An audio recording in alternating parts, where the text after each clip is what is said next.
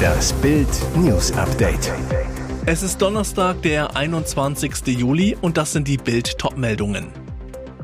Fußballlegende Seeler ist tot. Mach's gut, uns Uwe. Habecks Energieplan für den Winter. Niemand soll über die Maßen frieren. Sehr milde Symptome. Biden hat Corona. Fußballlegende Seeler ist tot. Mach's gut, uns Uwe. Die Fußballwelt trauert. Legende Uwe Seeler ist nach Bildinformationen im Alter von 85 Jahren gestorben. Der DFB-Ehrenspielführer ist im engsten Kreis seiner Familie friedlich zu Hause eingeschlafen. Zuletzt war das HSV-Idol immer wieder gestürzt. Seeler wurde im legendären Finale im Wembley Stadion bei der WM 1966 Vize-Weltmeister sowie Dritter bei der WM 1970. Sein großer Traum, einmal Weltmeister mit Deutschland werden, er sollte sich nicht erfüllen. Seeler ist der größte HSV-Spieler aller Zeiten. Er wurde mit den Hamburgern 1960 deutscher Meister und 1963 Pokalsieger. Habecks Energieplan für den Winter. Niemand soll über die Maßen frieren. Wirtschaftsminister Robert Habeck schwört Deutschland weiter aufs Energiesparen ein. Zwar fließt wieder Gas aus Russland durch die Pipeline Nord Stream 1, aber nur ein Bruchteil dessen, was möglich wäre. Habeck sagte am Donnerstag in Berlin, Russland sei kein verlässlicher Gaslieferant. Darum verschärft der Minister die Vorsorge für den Winter und ruft zugleich neue Energiesparregeln aus. Außerdem wurden strengere Vorschriften für den Füllstand der Gasspeicher erlassen. Die Speicher sollen laut Habeck am 1. September zu 75 Prozent gefüllt sein, zum 1. Oktober zu 85 Prozent und zum 1. November zu 95 Prozent. Die Vorsorge für den Winter müsse verstärkt werden, so Habeck. Wir brauchen einen langen Atem. Parlament wird aufgelöst. Neuwahlen in Italien. Mamma mia, Italien muss neu wählen. Staatspräsident Sergio Mattarella hat per Dekret eine Auflösung der beiden Parlamentskammern auf den Weg gebracht. Das sagte der 80-Jährige am Donnerstagabend. Zuvor war Regierungschef Mario Draghi zurückgetreten. Damit ist klar, die Italiener müssen schon wieder an die Wahlurnen. Das Kabinett Draghi ist bereits die elfte Regierung, seit Silvio Berlusconi im Juni 2001 zum zweiten Mal an die Macht kam. Wann die Neuwahlen genau stattfinden, ist noch nicht bekannt. Allerdings sieht die Gesetzeslage vor, dass der Urnengang innerhalb von 70 Tagen vollzogen sein muss. Als mögliches Wahldatum ist ein Sonntag Mitte bis Ende September oder Anfang Oktober wahrscheinlich. Ursprünglich sollte das Land erst im Frühjahr 2023 wieder wählen. Sehr milde Symptome, Biden hat Corona. US-Präsident Joe Biden wurde am Donnerstagmorgen positiv auf das Coronavirus getestet. Das hat das Weiße Haus mitgeteilt. Bekannt ist, dass das Staatsoberhaupt milde Symptome hat. Leibarzt Kevin O'Connor schreibt in seinem Arztbrief von einer laufenden Nase und trockenem Husten. Außerdem leidet Biden an Müdigkeit. Ein PCR-Test hatte einen ersten positiven Antigenbefund bestätigt. Biden nimmt Paxlovid, ein Medikament mit antiviraler Wirkung. Der 79-Jährige wird zusätzlich im Weißen Haus isoliert, so Pressesprecherin Karine Jean-Pierre. Von dort soll Biden die Geschäfte weiterführen und alle seine Pflichten in vollem Umfang wahrnehmen. Der Demokrat ist komplett geimpft, bekam zwei Dosen Pfizer noch vor Amtsantritt. Den ersten Booster ließ er sich im September 2021 verabreichen. Im März gab es die zweite Auffrischungsimpfung. Angebot für Wunschspieler abgelehnt. Bayern Rückschlag im Transferpoker. Nächste Runde im Poker um Konrad Leimer. Der Leipzig-Star steht ganz oben auf der Wunschliste der Bayern und Trainer Julian Nagelsmann. Nach Bildinfos haben die Münchner ein weiteres Angebot für den Mittelfeldspieler abgegeben. 23 Millionen Euro inklusive Boni. Doch das ist Leipzig nach wie vor zu wenig. RB fordert 30 Millionen Euro auf einen Schlag ohne Ratenzahlung. Zuvor war Bayern bereits mit einer Offerte über knapp 20 Millionen Euro gescheitert. Aktuell soll es einen intensiven Austausch zwischen beiden Clubs geben. RB will Schlüsselspieler Leimer, dessen Vertrag nach der Saison ausläuft und den er noch nicht verlängert, unbedingt halten. und würde sich erstmals in der Vereinsgeschichte sogar den Luxus leisten, Leimer im nächsten Jahr dann ablösefrei ziehen zu lassen. Der Ösi ist nach Bildinformationen mit Bayern über einen Vertrag einig und will eine schnelle Einigung, um nicht erst im August und ohne Vorbereitung beim neuen Club nach München zu kommen. Und jetzt weitere wichtige Meldungen des Tages vom Bild Newsdesk. Inflation auf Rekordwert. EZB erhöht Leitzins auf 0,5 Prozent historische Wende. Die Europäische Zentralbank erhöht angesichts der Rekordinflation erstmals seit elf Jahren die Zinsen.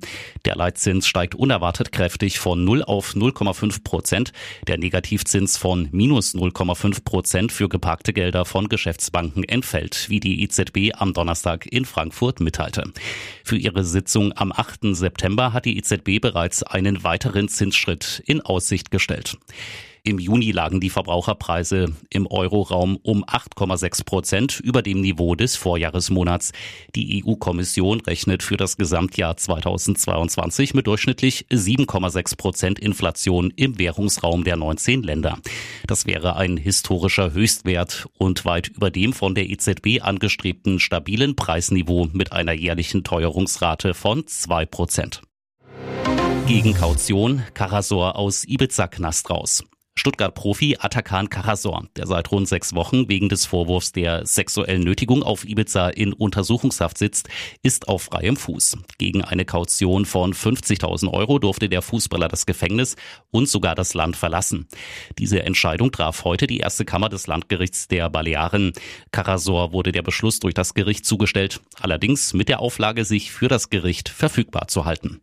Außerdem wurde ihm verboten, sich dem Opfer zu nähern und mit ihm zu kommunizieren. Die gleiche Regelung gilt auch für Karasors gleichaltrigen Freund Jaskaran, gegen den ebenfalls ermittelt wird. Der Fall, die Tat soll in der Nacht vom 8. auf den 9. Juni in einer Ferienvilla passiert sein. Karasor und sein Freund Jaskaran hatten zwei Frauen von der Disco Pascha mitgenommen. Dort soll es zum Geschlechtsverkehr gekommen sein. Einvernehmlich behauptete Karasor. Er hat mich vergewaltigt, sagte das 18 Jahre alte mutmaßliche Opfer bei der Guardia Civil aus. Ihre Begleiterin konnte sich bei einer Gegenüberstellung an keine Gewalttätigkeiten erinnern. Ihr hört das Bild News Update mit weiteren Meldungen des Tages. Sie standen für getötete Kinder, Erinnerungsbäume am KZ Buchenwald abgesägt. Was für herz- und charakterlose Menschen tun so etwas? Nahe der Gedenkstätte Buchenwald sind sieben Bäume abgesägt worden, die an Opfer des NS-Konzentrationslagers bei Weimar erinnern sollen. Wer für die Tat verantwortlich ist, ist bisher unklar. Die Bäume waren den getöteten Kindern von Buchenwald sowie sechs namentlich genannten Häftlingen gewidmet, wie ein Sprecher der Gedenkstätte am Mittwoch mitteilte. Wir sind entsetzt über den gezielten Angriff auf das Gedenken, schrieb die Gedenkstättenstiftung Buchenwald und Mittelbaudora auf Twitter.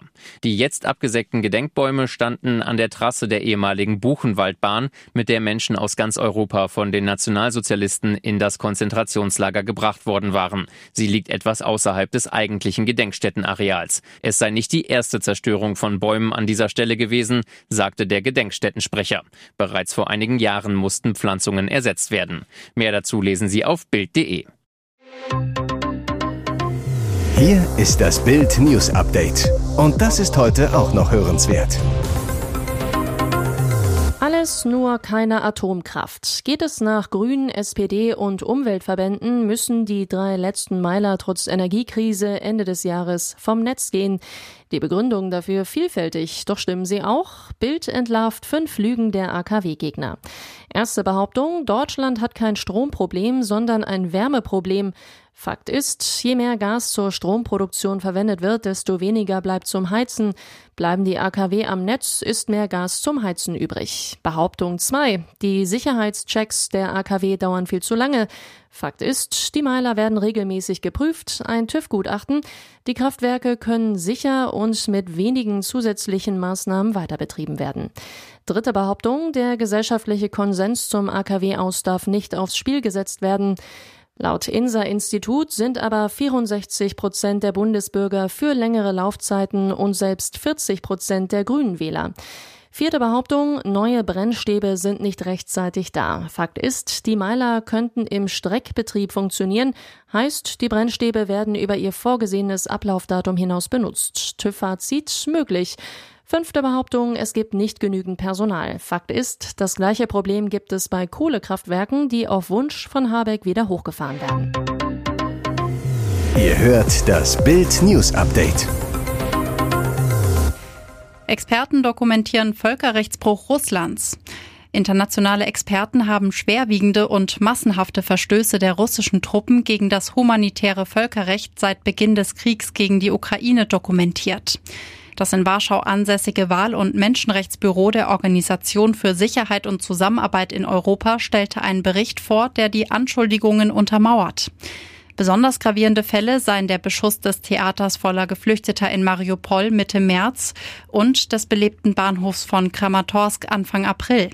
Das ODIHR zeigte sich auch entsetzt über die Belagerung von Städten. Zivilisten sei keine Möglichkeit zur Evakuierung gegeben worden. Das Vorgehen der russischen Truppen verstoße gegen jeden Grundsatz von Verhältnismäßigkeit und Rücksicht. Zeugen hätten von vielen Fällen illegaler Hinrichtungen, Inhaftierungen, Folter, sexueller Gewalt und Entführungen berichtet. Auch die ukrainische Armee habe gegen humanitäres Völkerrecht verstoßen, wenn auch in geringerem Maße, heißt es in dem Bericht. Kritisiert wurde Gewalt gegen mutmaßliche Plünderer. Heißt es für Malle-Urlauber bald endgültig Bye-bye Ballermann? Anscheinend macht die Balearenregierung ernst, Trinktouristen den Spaß an der Insel zu nehmen. Wegen verschiedener Verstöße gegen das sogenannte Anti-Sauftourismus-Gesetz werden auf Mallorca gleich acht Lokale bis auf weiteres zwangsweise dicht gemacht. Das teilte das regionale Tourismusministerium am Mittwoch in Palma mit. Vier dieser Lokale befinden sich den Angaben zufolge an dem besonders bei deutschen Besuchern beliebten Ballermann an der Playa de Palma. Ob Bars, Diskotheken, Restaurants oder Strandkioske betroffen sind, ist nicht bekannt. Wie die Mallorca-Zeitung berichtet, wollte das Ministerium die Namen aus Datenschutzgründen nicht herausgeben. Grund für das Mallebeben? Die Betreiber sollen Alkohol außerhalb der genehmigten Zeiten und obendrein an Minderjährige ausgeschenkt haben. Einige würden auch der sexistischen Werbung und der Erniedrigung von Frauen beschuldigt. Weitere spannende Nachrichten, Interviews, Live-Schalten und Hintergründe hört ihr mit Bild TV Audio. Unser Fernsehsignal gibt es als Stream zum Hören über TuneIn und die TuneIn-App auf mehr als 200 Plattformen, Smart Speakern und vernetzten Geräten.